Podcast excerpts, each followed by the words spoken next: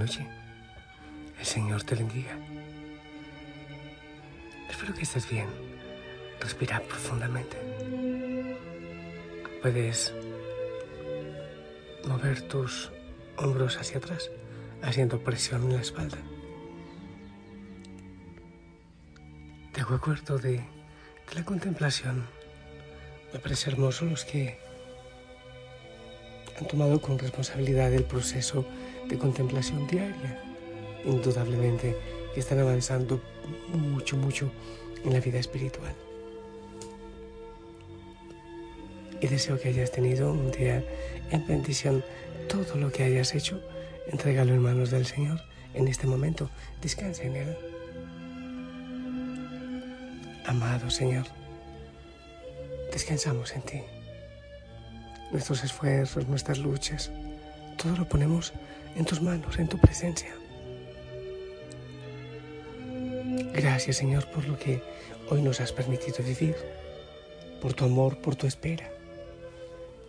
Gracias porque permites que nos encontremos contigo al terminar el día. Toca, oh Señor, cada corazón, cada realidad, de manera especial, Señor. Pon tus manos sobre aquellos que están más cansados, más agobiados. Amén. Hijo, hijo, sana. Eh, seguimos en este proceso a, saltitos. Eh, yo quisiera detenerme mucho más en la contemplación del Evangelio del Padre Misericordioso y el hijo pródigo y el hijo mayor. Pero bueno, que eso nos demoraría años y años. Yo no sé tú qué has pensado. Si te identificas con el hijo menor que se va de casa, que malgasta todo lo del padre, o te has identificado con el mayor. Los dos desconocen el amor inmenso del Padre, ambos.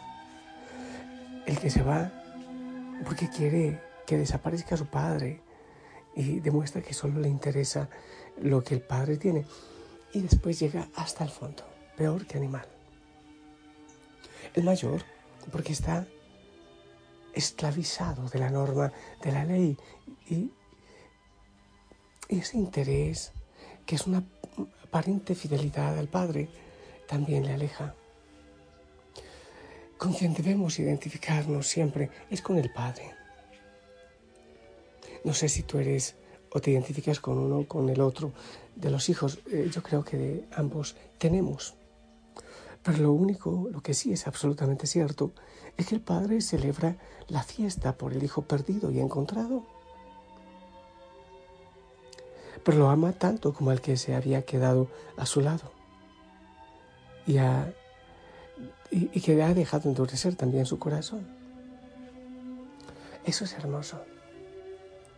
No te olvides que esta parábola del Padre Misericordioso y los dos hijos empieza porque los fariseos están criticando a Jesús por eh, acercarse a los pobres, a los pecadores de manera especial, a los pecadores, fariseos, prostitutas y comer con ellos.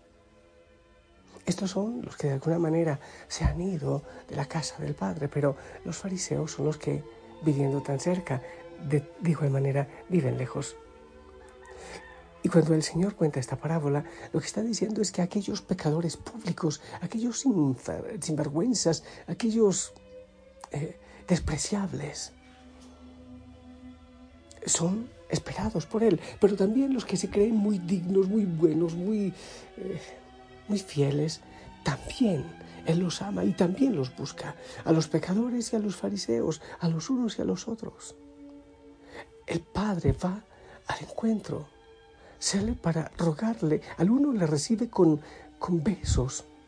En su nuca dice el Evangelio, pero al otro sale y lo invita para que no se quede lejos de la fiesta, lejos de la alegría, para que participe en su alegría, en la alegría del Padre, en el reencuentro. Lucas 15, 28. Al mayor, al que se cree tan fiel, pero que también ha estado alejado, el Padre también lo busca. Y quiere ablandar su corazón y sacar esa piedra que tiene en él. Quiere sacar y curar esos celos y devolverle la paz, la alegría. Me parece hermoso y, esto quiero que, esta palabra quiero que la, eh, la lleves a tu corazón, permitas que el Señor obre por medio de ella. En Lucas 15:31 dice, Hijo mío, tú estás siempre conmigo y todo lo mío es tuyo. Hijo mío, tú estás siempre conmigo y todo lo mío es tuyo. En tu pecado, en tu lejanía, también aquellos que se creen lo último en Guaracha, lo mejor, pero que quizás es el ego, el orgullo que les eh, domina. Hijo mío, tú estás cerca conmigo y todo lo mío es tuyo. Es devolverles esa dignidad de príncipes, de hijos, no de esclavos. Y eso es lo que el Señor te dice. ¿De qué manera te has alejado y por qué? ¿Por qué has dudado? ¿Por qué has dejado que otras cosas vengan a tomar el primer puesto en tu corazón. Hijo mío, a ti que estás cansado, que sientes que has puesto tu corazón donde no debiste y te has equivocado, hijo mío, tú estás siempre conmigo y todo lo mío es tuyo. A partir de ese amor tan grande que recibimos de Dios, lo que podemos nosotros decir es, he pecado he pecado. Y ahí se hace mucho más fácil entrar a la fiesta, a la fiesta que Dios nos prepara. Cuando asumimos que hemos cometido errores, que no hemos hecho las cosas bien, he pecado, Señor.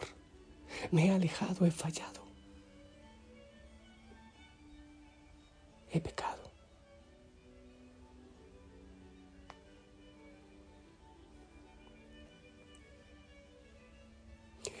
Sabemos que el hijo menor ha entrado a la fiesta. Recibió el abrazo, el vestido, el anillo, las sandalias. Fue, es una resurrección. Y solo el Señor puede darnos esa resurrección. El Señor lo levanta, le devuelve la vida y entra a la fiesta. Su corazón ha sufrido lo suficiente. Ha caído en tantas esclavitudes entonces le hace muy fácil recibir ese amor, esa misericordia del Padre, pero no sabemos qué ha ocurrido con el Hijo mayor. El Evangelio no lo dice. No sabemos cuál fue el camino de purificación que él asumió. Muchos tienen que irse de casa y golpearse contra el mundo para reconocer el amor del Padre y, y todo lo que se vive en su casa. Hay algunos que muy fieles, entre comillas, nunca se van, pero nunca reconocen tampoco el amor de Papa Dios. Esta parábola nos enseña que podemos endurecer nuestro corazón con una apariencia de fidelidad, de observancia estéril de la ley. Esta parábola nos enseña que muchos de nosotros los que decimos estar cerca o creemos estar cerca, probablemente también estemos lejos, muy lejos. Pero lo que más enseña esta parábola es que el Señor a uno o a otro nos está esperando y quiere vernos juntos en la fiesta. A los que se han ido en el mundo hay tantos, tantas, tantas ovejitas, ya no es una perdida y 99 en el redil, ahora son 99 perdidas y una en el redil y muchos otros que estamos cerca, pero, pero quizás por costumbre o solo por la tradición o, solo, en fin, por la comodidad, por el comodín de, pertenecer a, la iglesia. A todos el Señor nos espera, a ti, a mí y a cada uno, porque cada uno somos una obra de arte del Señor, un sueño en su corazón. Y siempre está esperando en la puerta a que lleguemos para darnos esa vida. Eso es la resurrección, vivirla desde ahora. Ahora, cada uno toma la decisión de volver En eso el Señor nos da la libertad, así como le dio la libertad a cada uno de estos chicos de la parábola, al uno que le pide la herencia y se va, al otro que se queda, pero a su manera. El Padre nos da la libertad, dice la palabra del Señor que angosto es el camino de la salvación y ancho es el camino de la perdición. El Señor nos da el camino, nos da la libertad. Eso, Él ha decidido darnos libertad. Y como sabe que nos equivocamos con tanta facilidad, siempre nos espera. Volver, vuelve, volvamos, mejor dicho, volvamos. El Padre está deseoso de abrazarnos y besarnos, lanzándose al cuello. Vuelve, volvamos. Nos hemos alejado. ¿Quién dice que no? ¿Quién dice yo no?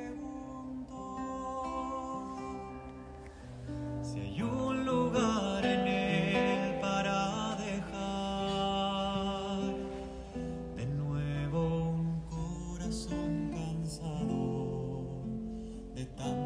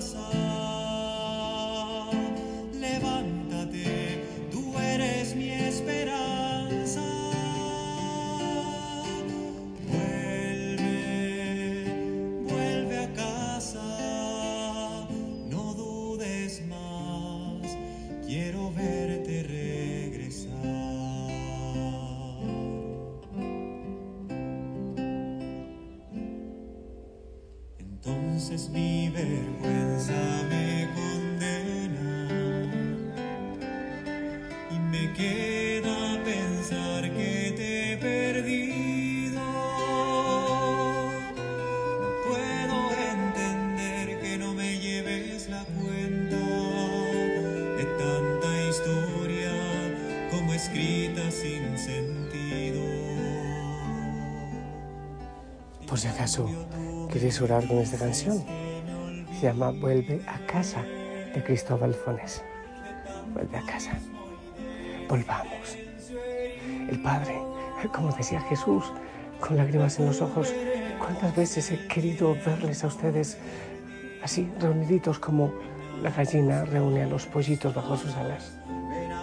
Ese es el deseo del Padre, como es el deseo de todo buen padre o buena madre. Volver volver. Dejar que la palabra vaya a lo profundo del corazón y que sea el Señor sanando nuestras heridas y así volvemos.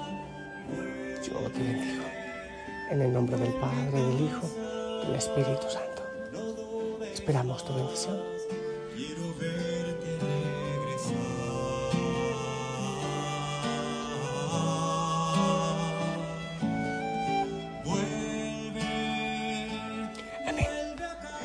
Gracias por tu bendición, un abrazo. Qué hermoso descansar en casa del Padre. Déjate abrazar. Sea lo que sea que haya pasado. No caigas más en la trampa del enemigo. Vuelve. La Madre María también nos espera. La familia Osana ora por ti. Sonríe. Sí, sonríe. Hazlo, por favor. Y qué hermoso que te duermas con una sonrisa en los labios. Hasta mañana.